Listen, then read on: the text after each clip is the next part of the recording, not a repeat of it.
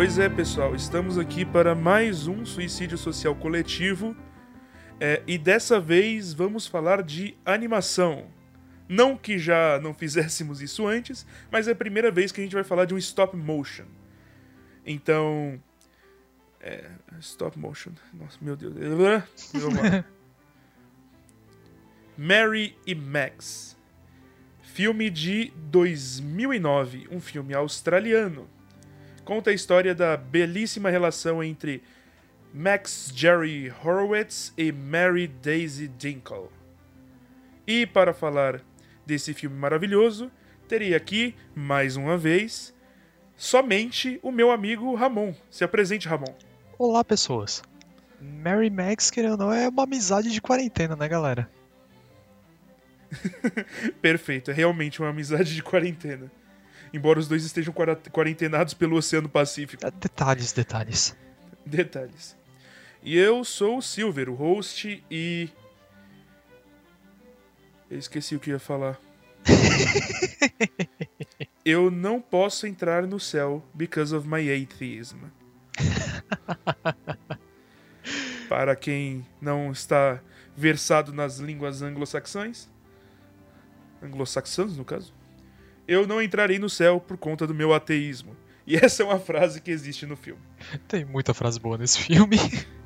É, tem várias.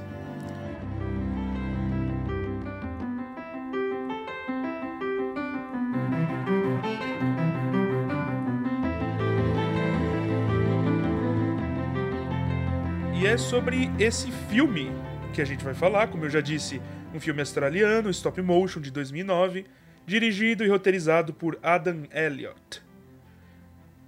E para dar suas impressões iniciais, por favor, Ramon, faça as honras.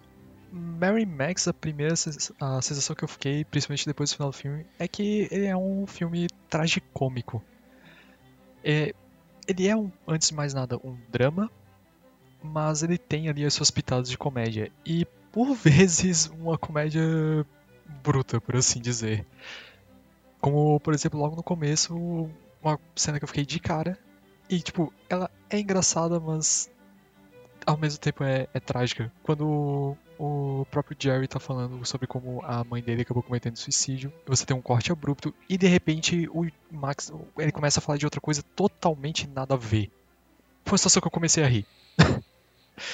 Mas é, é, um filme muito bonito, cara. Eu, ele é muito bonito. Não apenas tipo, visualmente, a própria estética dele, que eu achei muito agradável. Nossa, um absurdo de bem feito esse stop motion. Mas pela sensibilidade com que ele aborda os temas propostos. Tem ali a grande questão do Max, que é a síndrome de Asperger, e tu tem também ali querendo uma questão com a Mary, principalmente problemas com a autoimagem né, que rola. E isso é feito de uma maneira muito delicada, muito sensível pelo filme. Eu gosto de ver esse tipo de abordagem. E um outro aspecto também que me chamou a atenção foi o uso da trilha sonora quando você tem algumas músicas mais clássicas, né? Que casam muito bem com as cenas, fica muito divertido. Teve um que eu lembrei imediatamente de T, Silver, que foi quando começou a tocar Dance of Nights, se não me engano, né? Com, é. com a, a, Vera, a mãe da Mary, tipo, indo jogar as, a carta do Max fora. Eu comecei a rir tanto por causa da música. Eu comecei a rir tanto. Excelente. Mas é, é essa é a principal sensação que ficou comigo. É um filme bem emocionante, um filme muito bonito e que, para variar, me fez chorar algumas vezes. Nosso querido Ramon chora com tudo. E é, e é isso. Eu, eu, eu, me, eu me identifico contigo, Ramon. A gente já disse isso várias vezes. Bom dizer em público. Nós dois somos dois manteigas derretidas. Falta... A gente chora com qualquer coisa. Falta lenço. Falta lenço. Nem uso lenço mais, já chego. Eu, eu carrego uma toalha. Toalhinha do toalha de... Toalhinha do choro, minha rosa, inclusive. é... é bem bonitinha. Enfim. É... Eu vi esse filme em duas circunstâncias diferentes. A primeira vez eu vi ele despretensiosamente, ele figurou entre filmes importantes ou filmes ao, é, aos quais você deveria ver em alguma lista X. E eu falei, por que não? Tô sem fazer nada, vamos lá. E eu, eu ri eu ri muito, chorei muito, não sei qual foi a proporção, mas é realmente é um, é um filme é um filme que faz você chorar de rir e rir de tanto chorar, sabe? Seu cérebro inverte o mecanismo, porque a, ele é, como o Ramon disse, tragicômico.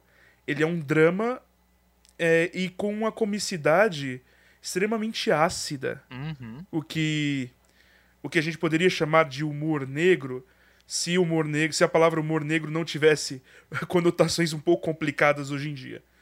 É, mas sim, é um humor extremamente ácido, é um humor extremamente ácido, incisivo e abrupto. E que te pega, e que muitas vezes você para, pensa e, e, e, reflete. Eu não gostaria de estar rindo disto. Exatamente. Eu estou rindo, mas ao mesmo tempo eu acho errado eu estar, eu estar rindo. Exato, eu não deveria estar rindo disso. Mas eu rio porque foi perfeitamente encaixado. Em termos de animação, o filme é perfeito. É, os personagens eles são feitos de uma forma meio meio hetero, heterodoxa, eu, eu diria. É, não há nenhum esforço é, em fazer personagens bonitinhos, digamos assim. São personagens muito humanos, tanto em suas formas quanto em suas ações. É, são personagens muito tristes, mas são personagens muito comuns e isso é isso abrilhanta a obra. É, eu creio que essa obra ela tem vários pontos fortes. O uso da trilha sonora, perfeitamente, como o Ramon também disse, é um ponto, é um ponto fortíssimo. Desde a, a trilha é, a trilha principal, né, o main theme da, do filme, uhum. sendo aquela música extremamente comovente, né? É uma música extremamente comovente. É, e o uso de, enfim, é, trilhas clássicas e até música pop, ou músicas mais antigas, por exemplo, O Que Será Será, é, em cenas mais. É, em algumas cenas de forma muito bem aplicada. Que, Mas enfim. Que será? Será é uma música que eu nunca mais ouvi do mesmo jeito, cara. É, pois é, não tem como. Mas enfim, eu acho que ele é um filme que toca a gente de várias formas. E é um filme extremamente sensível. Mas eu acho que a gente consegue começar do começo e vamos falar de arte. Vamos uhum. falar de uma parte mais técnica. É... No, no, final das contas, a gente está falando de arte, né? sempre, a história do midiático, mas enfim. Eu quero dizer arte visual no sentido de é, escolha de cena, enquadramento, é, animação, as cores. As cores. As cores, as cores eu já as queria cores. dar o pontapé inicial ali, que eu tô me coçando. Pode falar. Eu achei muito legal já de cara como ali na Austrália com a Mary, a gente tem essa paleta de tons bem pastel, né? puxando pro, pro marrom. Que é para até fazer a brincadeira com a manchinha na testa, que os olhos dela têm cor de poça de lama. E quando a gente tem as cenas com o Max em Nova York, então a gente tem essa essa paleta totalmente em tons de cinza. E o que começa a ficar muito divertido é justamente quando eles começam a trocar, né? O, não só as correspondências, mas presentes um pro outro. Porque dá essa, esse contraste e é curioso, apesar de serem cores mortas, cria contraste. Quando você tem a, a, Mary mexendo na, nas cartinhas do Max e o Max mexendo na, nas cartinhas da Mary. E também eu gosto muito o detalhe que tem, que é o toque de vermelho. Porque na Mary a gente tem um. Acho que é tipo uma piranha, se não me engano, que ela tem no, no cabelo, que é o toquezinho vermelho. E um dos primeiros presentes que ela manda pro Max é um pompom vermelho. Então, isso me dava a sensação de conexão, entende? Reforçava para mim essa ideia de que, apesar de ser um elo tão frágil, tão pequeno e tão simples, eles estão conectados. Eu, eu achei fantástico isso. Sim, é, vamos lembrar, né? Além Austrália, esses tons pastéis e Nova York é preto e branco né? Uhum. Extremamente contrastante. E esse pompom que ela envia é, um, é, durante muito tempo, um dos poucos elementos coloridos na vida do Max, mostrando também essa, essa relação entre os dois sendo um dos únicos elementos coloridos da vida dele. É, isso me lembra também muito a lista de Schindler. Claro que ali foi usado com outra iconografia, mas é, o vermelho contra contrastando com o preto e branco é, me lembrava bastante. É, Deixe-me ver o que mais. Hum. Eu vou ter que cortar bastante isso aqui, né? Vamos picotar tudo. Ah, Enfim. A animação muito bem feita. É muito fácil você errar a mão em stop motion. É, Eu ainda acho que é um estilo de animação pouquíssimo usado. Eu queria mais. Uhum. Queria mais coisas em stop motion. É, quem não lembra de Wallace and Gromit contra o Coelhos Homem ganhou, ganhou o Oscar de melhor é, filme animado. É um estilo extremamente palpável, é um estilo é, extremamente é, extremamente difícil de ser feito, inclusive. É, você precisa de, enfim, muita técnica, é, muito esforço, uma equipe gigantesca, mas que no final das contas eu creio que vale a pena o resultado. É o que eu acho legal stop motion foi justamente o que tu disse, palpável, cara. Por mais que a gente tenha diversos filmes de animação utilizando técnicas de renderização bem avançadas e tal, ainda assim a magia do stop motion é justamente saber que alguém fez aquilo ali na mão, sabe? Tipo, existe. E alguém em algum momento pegou na mão aquele bonequinho. É, é- é uma sensação diferente, tá ligado? Tipo, isso, isso dá uma, uma coisa, como tu falou, é mais palpável. E a animação, cara, ficou muito legal. Eu, eu não sei porque eu gargalhei quando eu via a, a Mary andando, sabe? E, tipo, ela ia toda assim de lado. Ela andava muito desajeitada, era muito bonitinho. Sim, parecia um caranguejo. né? Ela andava meio com as pernas abertas, parecia, sei lá, um pinguim na realidade. Aham. É, é muito bom, muito bom aquilo. É, outro elemento também bastante presente, como a gente já tinha falado, é a música, né? A música ela seta o tom das cenas, Eu, muitas vezes. Eu já tive uma sensação curiosa, foi na abertura, que pra mim já me deu a sensação, tipo, caraca, isso aqui tá, vai ser tragicômico se bobear. Porque você tem aquelas cenas, obviamente ali na Austrália, com os tons pastéis, que a gente já discutiu, mas mostrando principalmente coisas abandonadas, né? Tipo, chega a dar a sensação que a gente tá vendo um lugar inabitado. E ao mesmo tempo a trilha do piano, ela passava uma sensação de alegria, entende? Uma sensação de felicidade.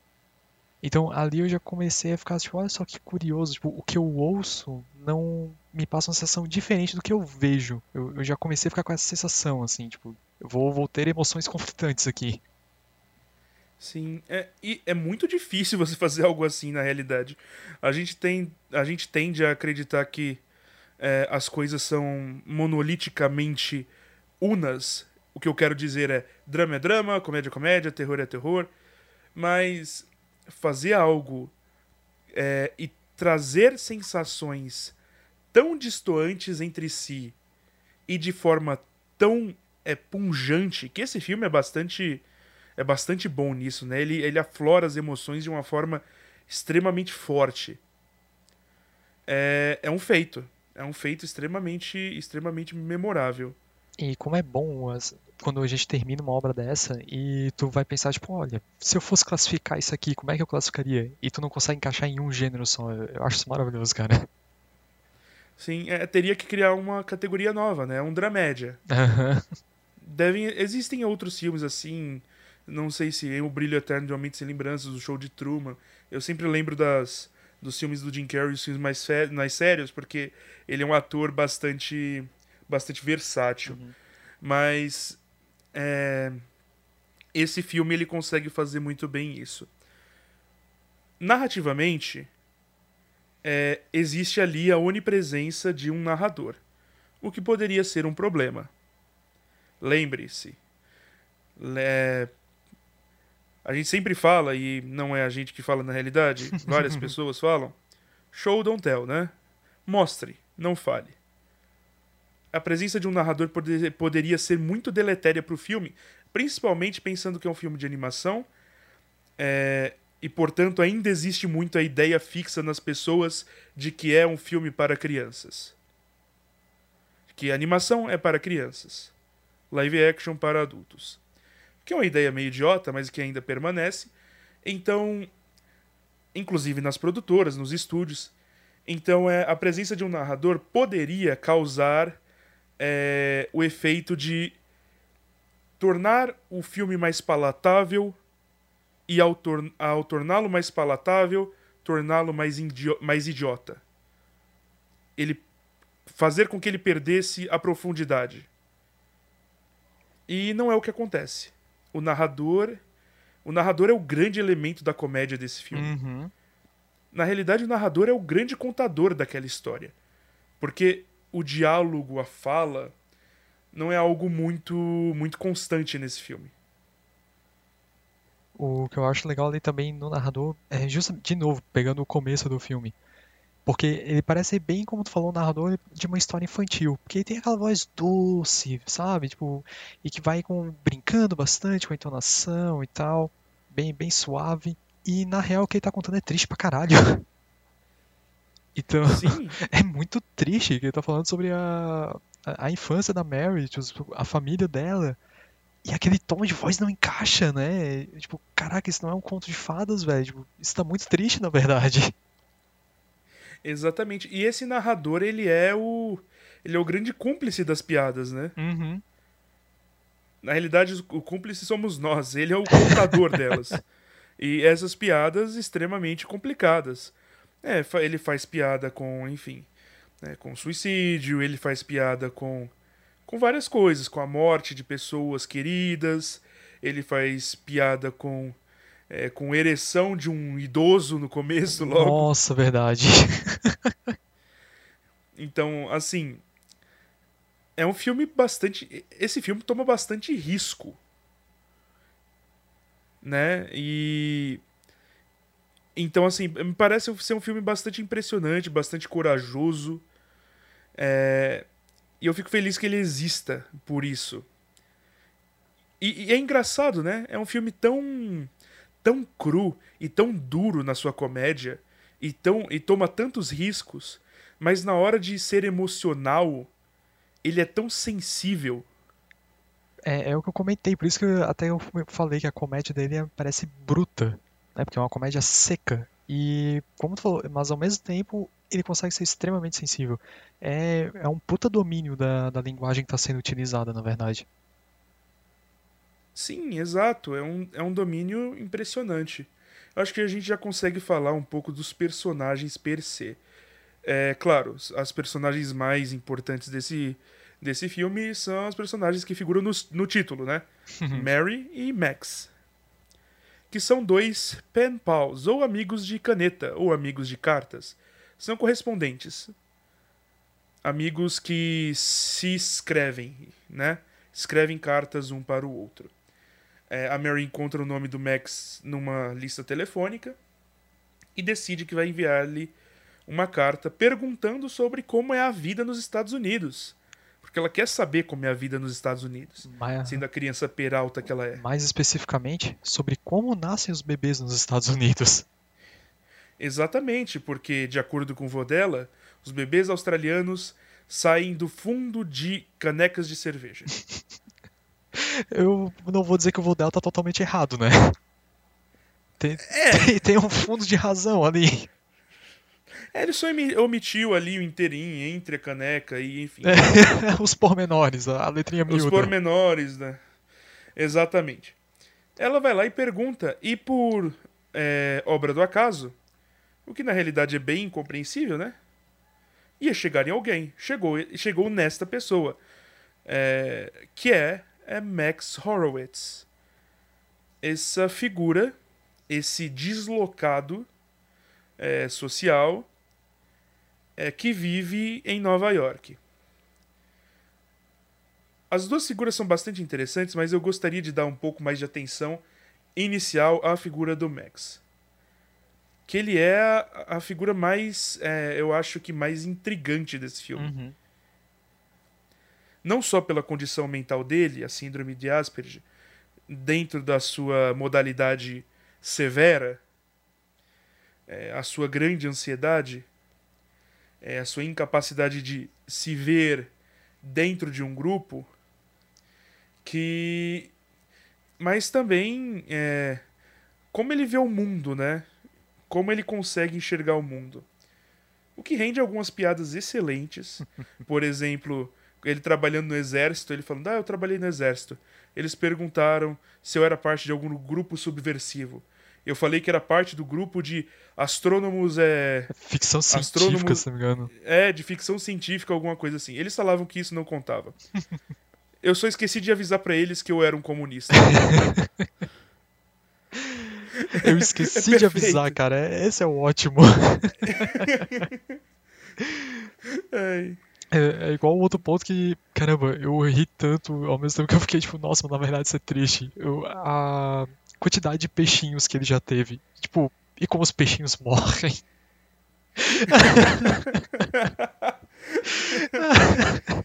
Recebe situações tipo, muito absurdas. O cara vai bater um bolo e erra e bota a batedeira dentro do, aquário.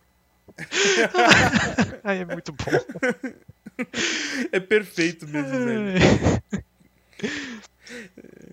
Tudo fruto da, da cabeça dele, né? Tudo fruto dessa dessa falta de, de, traquejo mesmo, mesmo sendo traquejo social, até o traquejo com, própria, com a própria vida. E esse traquejo que ele não conseguiu adquirir com o passar do tempo, porque assim, pessoas com essa síndrome conseguem adquirir certo traquejo social, mas ele não conseguiu justamente por conta da condição específica dele.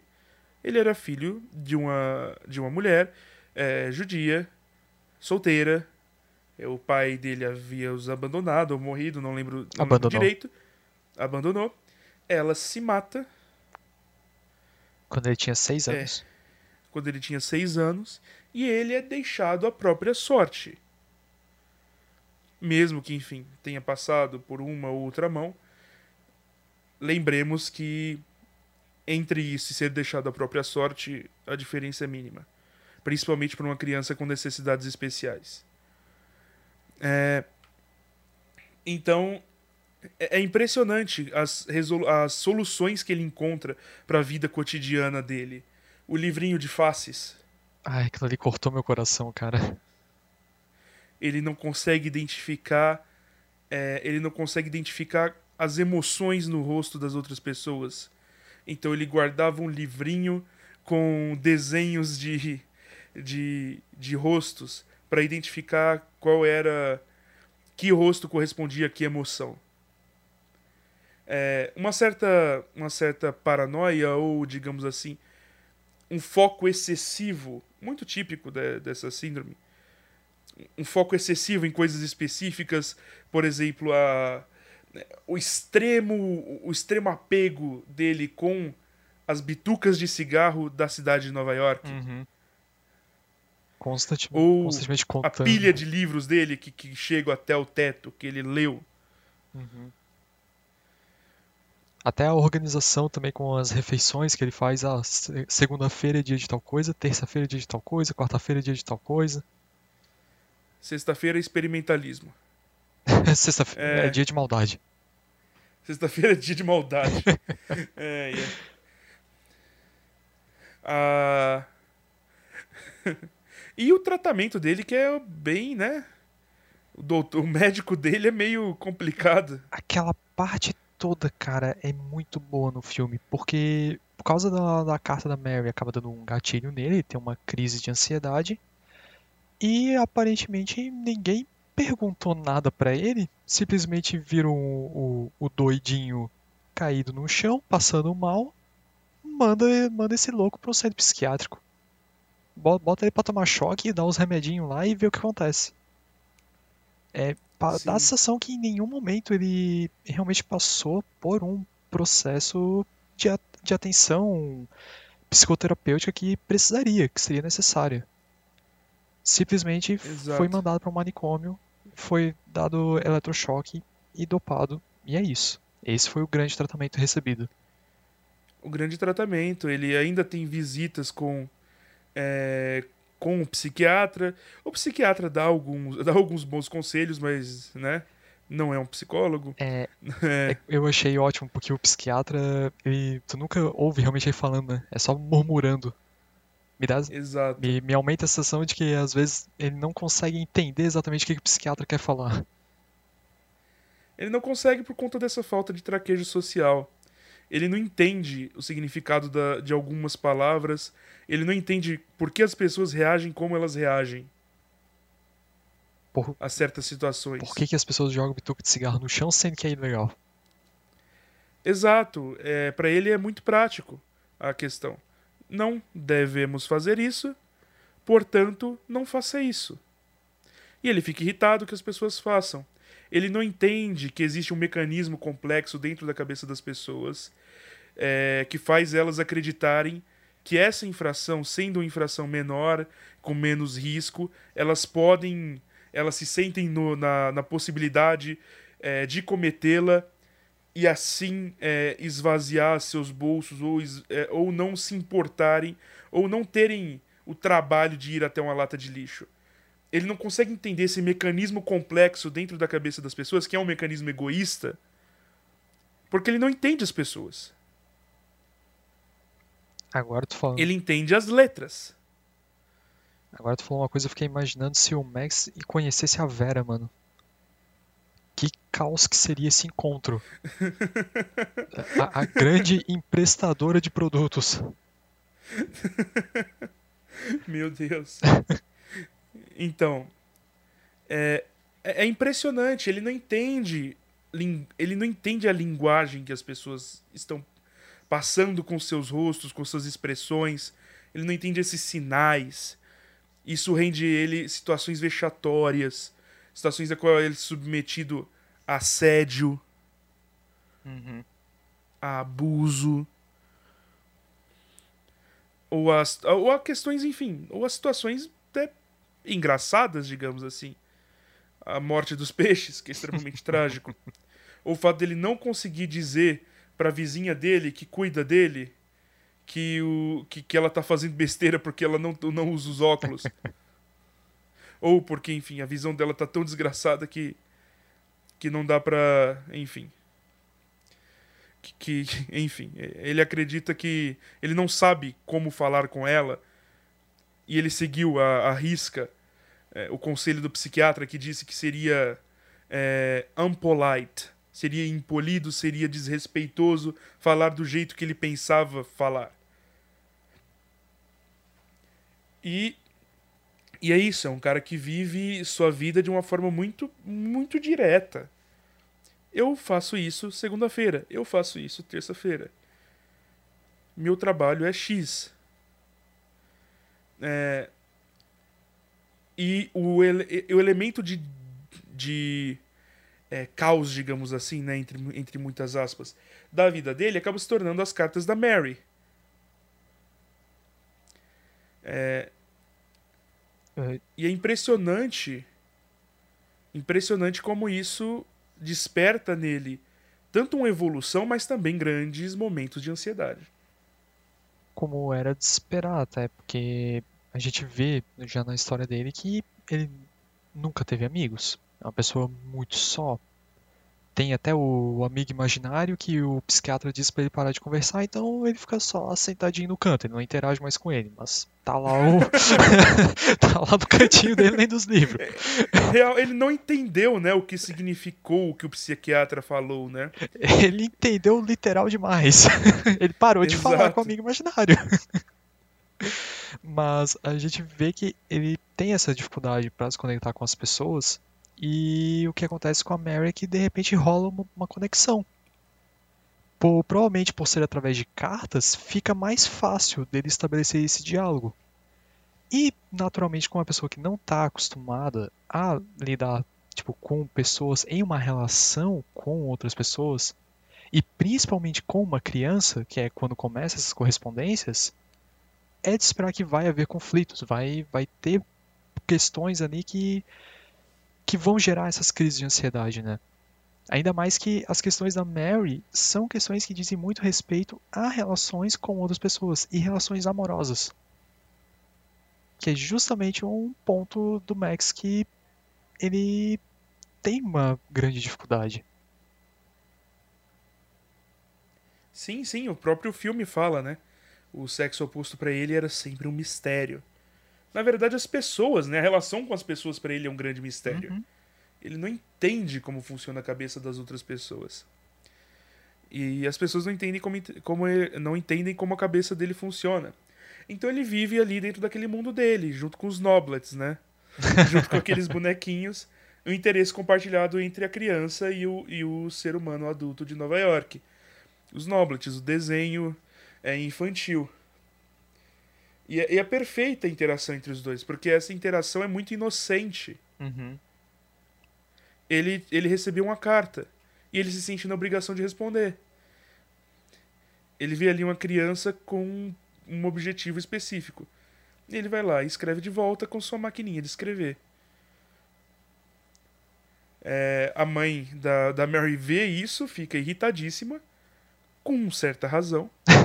É, Ali foi um dos raros momentos que eu não julguei ela.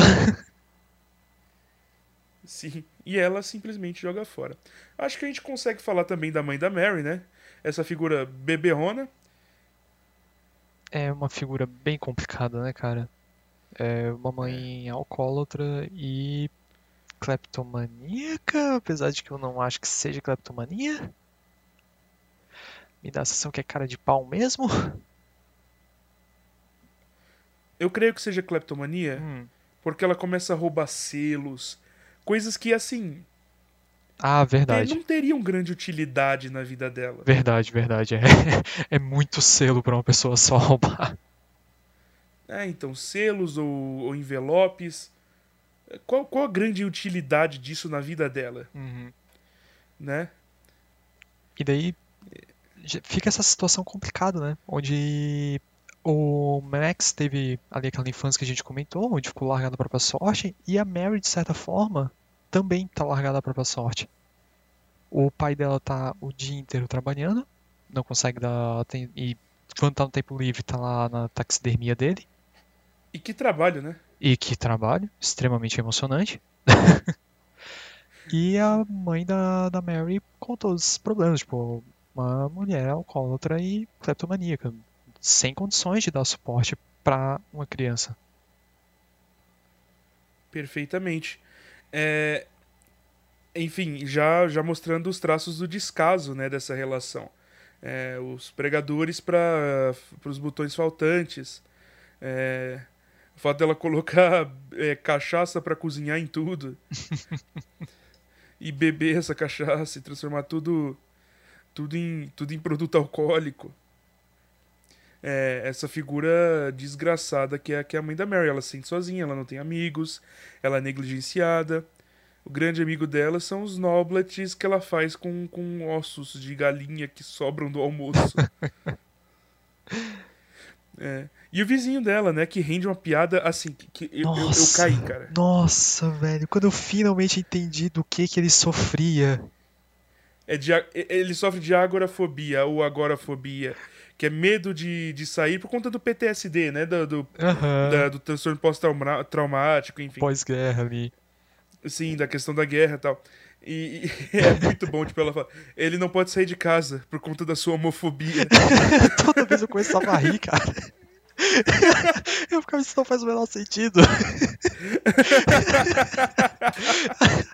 E, e, cara, eu fiquei real, eu fiquei, eu você fiquei incomodado, tá ligado? Eu fiquei tipo, cara, o que que essa menina quer dizer, velho? Eu tenho que descobrir. Cara, eu, eu, eu, eu, eu imaginei o que que era na hora. Eu pensei, ah, tá, ele tem agorafobia. Quando ela falou homofobia, eu, eu, eu, eu- perdi muito. Eu, eu viajei, cara, eu fiquei, velho, não é homofobia, com certeza não, isso não faz sentido. Aí só na, lá no finaleira, quando ela fala, tipo, ah, ele finalmente superou a agorafobia, deu, caraca, e eu me mexi de rir.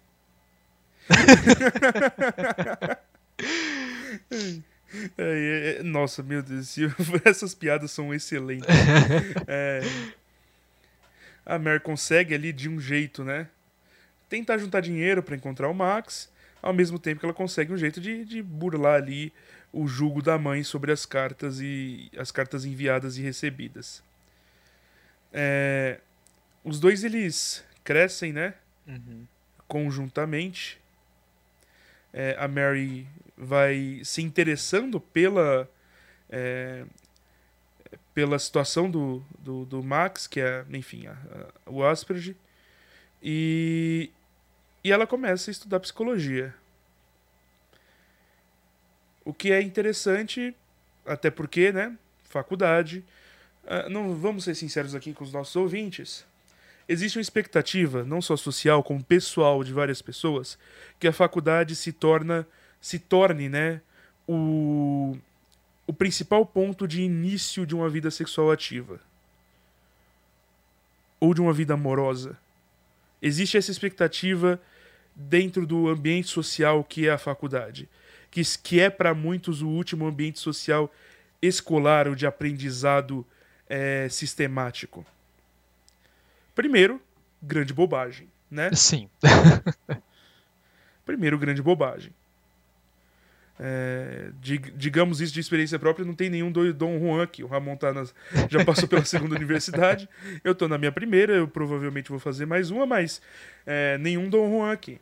E assim, não, não conhecemos muitos. Pois é, eu quero dizer, não, não é que nós somos os casos isolados, não. O Dom Juan que é o caso isolado. É, então, eu, na real, pensando bem, eu não conheço nenhum. é, eu, eu conheço um monte de gente frustrada, um monte de gente com ansiedade, com depressão. Agora com. Agora, agora que, que, tipo, iniciou uma vida sexual ativíssima dentro da universidade, nunca vi. É, agora, é... tu falou das questões mentais na faculdade, é um bingo, né, cara? Pode montar a cartelinha ali que passa em três turmas que tu, tu preenche ela, com certeza. Tu preenche completamente. E ela dá vazão, né, a esse, esse sentimento. E ela acaba gastando todo o dinheiro que ela tinha guardado para ver o Max para tirar o elemento de sua ansiedade social, que é a marquinha na testa, o símbolo. E ela descobre que, é, não mudou nada. ela descobre que agora tem cocô no sapato. É. Exatamente, quando ela vai é, quando ela se produz para ver o vizinho. Por sinal, e... eu, eu gostei muito de como eles fizeram os modelos com, por causa do cabelo. Tipo, eles fizeram. Eu não sei qual é o material, mas parece algo meio plástico, sabe? Aí, tipo, dá aquele brilho no, no cabelo. Ficou muito legal. sim, sim. O garoto Popodópolis, que é o vizinho dela. É o interesse romântico dela no, da metade do filme. E. E já dá pra ver essa. né? Essa grande. Ela, ela entende, né? Esse elemento da, da ansiedade dela, esse elemento de ansiedade social dela, não é tão grande assim. Uhum. Eventualmente o pai dela acaba morrendo, né? Depois, logo depois de se aposentar, toma afogado. A morte dele, cara. Enterram só o detector de metais. Né? é muito errado, mas é muito bom. Ai, cara, eu é. porra numa onda gigante e levo o cara. É simples assim. Sim, é tipo, é só isso. A mãe dela entra numa. É, numa, numa onda de, de ansiedade ou depressão e tomando ali seu. É, sua cachaça.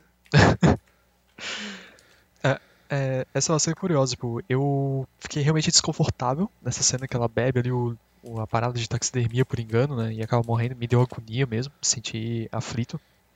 Pra depois vir a cena do enterro dela, aí eu vejo na lápide, na, na lápide, né?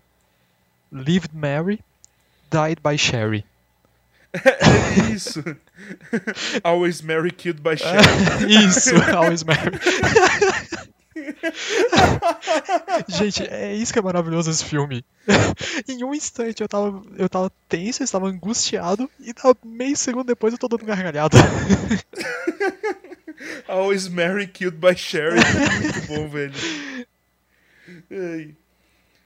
Ai, o... Ah, explicando pro, pro nosso ouvinte, né? Nem todo nosso ouvinte é. É bilíngue. Bilíngue, estou aí. É, troglodita. Estou aí é troglodita, nem, nem todos os nossos ouvintes é troglodita. é, significa. É, é, é, basicamente uma riminha, significa sempre contente, sempre feliz e morta pela cachaça. Só que, tipo, em inglês fica riminha, né? Always marry killed by Sherry. É, perfeito. É, é perfeito. Ai, ai, eu adoro esse filme. É... e aí a Mary se vê sozinha, né? E vai afogar suas mágoas com um noivo, olha só. Ela consegue, dentro daquele, daquele poço sem fundo, que é a vida dela, e ela consegue ali se casar com seu vizinho, tem uma vida sexual muito bem obrigada, né? é uma autoestima extremamente bem resolvida. E, e parece que tá tudo indo bem. E ela resolve, vou publicar um livro sobre a síndrome de Asperger e vou falar sobre, tipo, como curá-la. E é aí que entramos num ponto complicado. Senhor Max Horowitz não fica contente com isso. E eu entendo porque ele não fica contente com isso. Pois é. Ele não sente que ele é um doente. E vamos combinar, ele não é. Uhum. É, essa... Isso é uma característica. Esse é todo o grande mote do filme, né? Tipo, é, é a grande lição de moral aqui, entre aspas, do filme. Que, a, como tu falou, a reação do Max é, é compreensível. Tipo, um, ele não, ele não sente que isso é algo a ser curado. Não é algo a ser curado. Não é um, uma doença, não é como se fosse uma, uma gripe ou algo do tipo. E segundo, também, porra, ela usou ele como estudo de caso e em nenhum momento perguntou se ele estava ok com isso. E terceiro, não era esse tipo de relação que ele tinha estabelecido com ela. Não era uma relação de analisando e analisado. Sabe? A analista e analisado. Era uma relação de amizade. De troca de confidências nesse sentido. Então, dá para entender toda a frustração dele ao, ao somar essas três coisas. Exato. É, vamos lembrar, né? A perspectiva dele de mundo, apesar de ser uma perspectiva muito diferente, ela, ela levou ele a, a certas conclusões que são geniais, né? Uhum. Vamos lembrar, ele é um cara extremamente focado é um cara extremamente inteligente. A gente não pode esquecer disso. O Max é inteligente. Uhum. É, ele só tem uma questão social não tratada, né? É interessante. É, eu acho que se tivessem nossos amigos psicólogos aqui, eles poderiam falar com mais categoria. É, e eu, vai, vai aqui o puxão de orelha, né? Ah, pois então. Shame. Shame on you. Seus cabeças de mamão. Exatamente. Bobos feios, cara de melão. é... Essas condições, elas só são condições, digamos assim, passíveis de tratamento caso o efeito delas cause algum, algum transtorno na vida da pessoa. O que eu quero dizer? O que é tratável no Max é sua, é sua ansiedade social, é sua fobia social.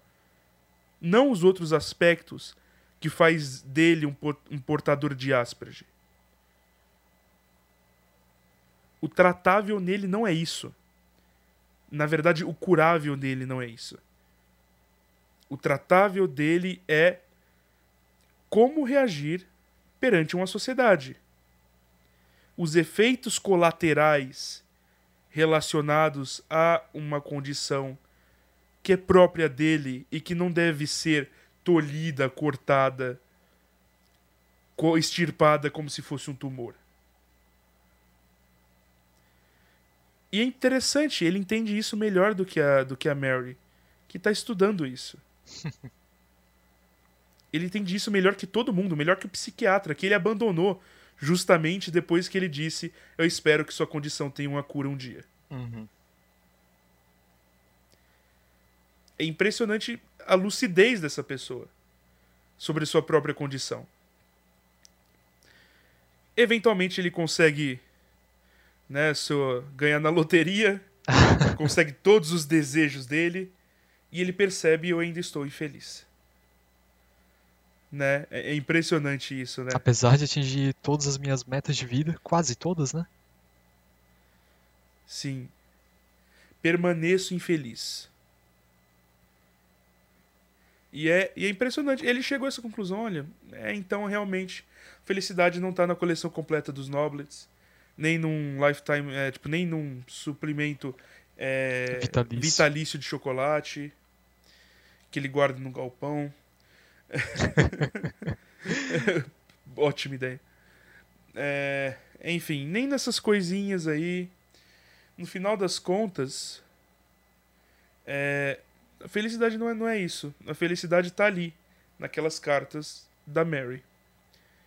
A Mary, extremamente abalada por conta da reação dele, ela começa a se degradar e começa a ficar igual a sua mãe.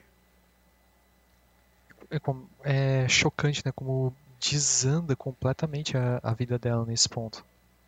E me chamou a atenção que tu pode pensar, tipo, ah, tudo bem que teve ali um corte de relação com o Max. Ah, agora tem o Popodopoulos, tem o grego ali do lado dela. E... Mas não é a mesma coisa, né, cara? Tipo, não, não rola a mesma conexão. É, E ele vai embora. e ele vai embora. E o que eu acho mais importante ali é que ainda tem a, a cena que diz que, olha, apesar de ter o, o Damien a um braço de distância, na verdade é como se estivesse tão distante quanto a Lua. Não é uma questão realmente de, né, de proximidade física, né? É uma questão de proximidade emocional, digamos assim. Exato, exato. E o Damien resolve se afastar. Ele fala: Você é só uma sombra da mulher que você já foi. E eu continuo te amando, mas não dá. E aí ela decide morrer. Uma sequência maravilhosa, cara. Pesadíssima e muito bonita. Muito bonita, com a música assim, mostrando quase como um flashback a vida dela, os elementos, né, os quadros mostrando Uhum. quem, quem é ela, né? Quem, quem ela foi. Em, em, em paralelo, a gente tem a situação do Max, né? Ele recebe a latinha de, de leite condensado escrito Me desculpe. Ele vai à rua. Ele vê um, é, um, uma pessoa em situação de rua jogando uma bituca de cigarro. Ele ataca essa pessoa violentamente. E ele ouve da boca dessa pessoa as mesmas palavras que ele recebeu na latinha. Me desculpe. E aí ele lembra. É. É assim que as pessoas funcionam. Ali é que dá o estalo, né, cara? Exato, as pessoas elas erram. Olha só, as pessoas erram. E aquilo que é, é isso que ele não entendia, né? Uhum. As pessoas erram e elas podem é, elas podem voltar atrás, elas podem consertar os seus erros. Ele lembra da Mary, tipo, e ele manda a coleção inteira de Noblets e ele escreve lá, tipo, eu gosto de você, eu te perdoo porque você é humana. E porque eu também sei que eu sou humano. É nesse ponto que ele eu digo que ele superou essa fobia social dele. Foi ali que ele desenvolveu a empatia que faltava. E nesse ponto eu fico até com um nozinho na garganta, cara, que é. Ah, essa mensagem é tão, tão boa, tá ligado? Tão bacana. Que todos têm defeitos. Humanos têm defeitos, todos nós. Não, não dá pra lutar contra isso. E a questão é a gente saber lidar com esses defeitos, tanto os nossos quanto os dos outros. Sim. Ele fala: Eu não gosto de você porque você é perfeita. Na verdade, eu gosto de você porque você é imperfeita. E é isso que nos faz humanos. E, sim, é uma fala que sai da cabeça do Max.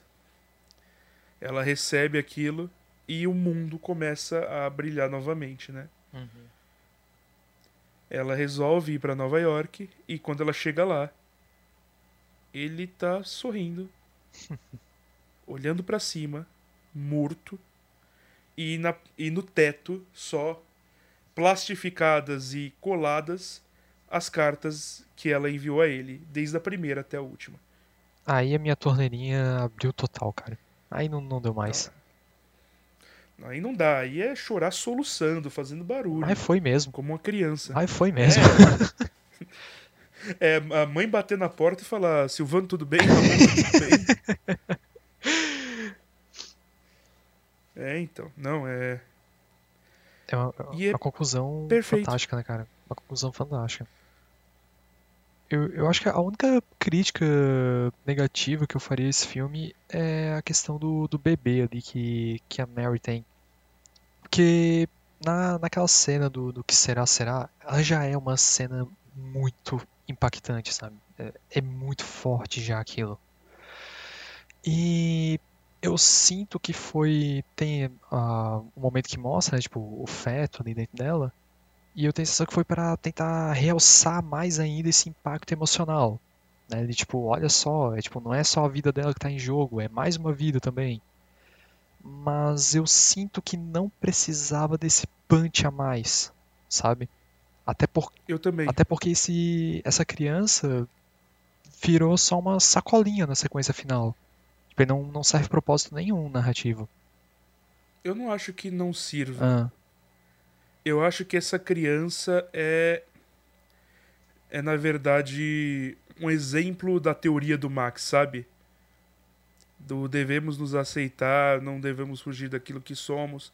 Somos, somos humanos e, portanto, imperfeitos. Uhum. E essas imperfeições aqui nos tornam é, interessantes.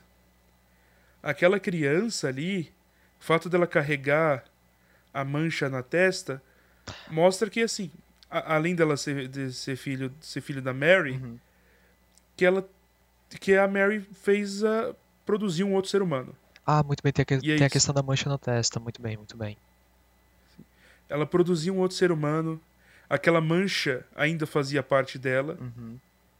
Ela não deveria ter deixado de fazer a- pelas aparências, né? Uhum. Fez, faz parte dela. É um elemento que mostra ela é um ser humano complexo. Ela tem complexidade, ela tem elementos é, específicos a, é, a ela. E ela transmite esses elementos às- a outras pessoas. E essa é a beleza que ela está transmitindo a outras pessoas. É, eu vi eu vi desse jeito a criança desse jeito Uhum. criança como como esse ela tá transmitindo para outras pessoas não só os valores mas também o que ela é e criando uma outra individualidade É, daí realmente faz sentido nessa questão de hereditariedade, assim.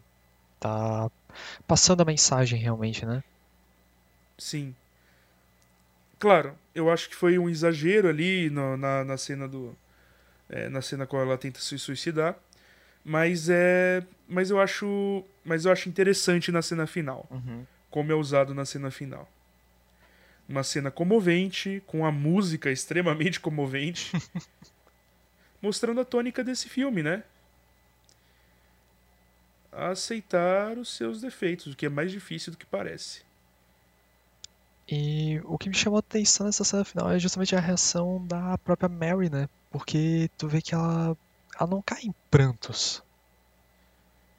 Pelo contrário, ela obviamente fica espantada quando vê ali o, o Max morto, mas de repente ela pega e olha pra cima, né? E ela vê as cartas e começa a sorrir, sabe?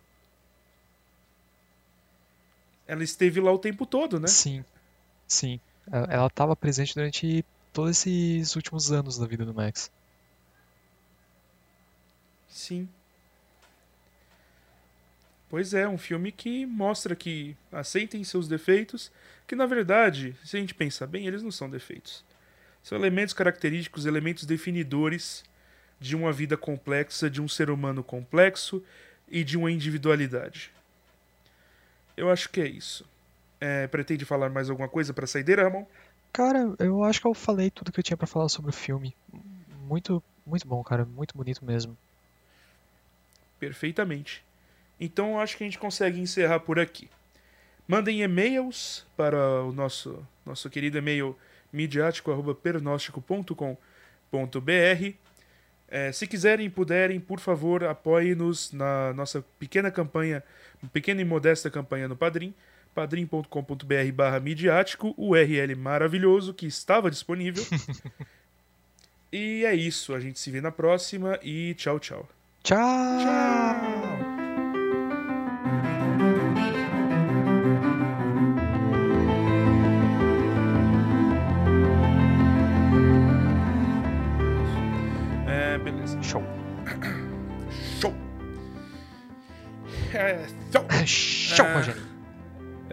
Rogerinho! É, não consigo falar. Aqui tem informação! É só, é só, é só o Rogerinho que eu consigo Muito bom.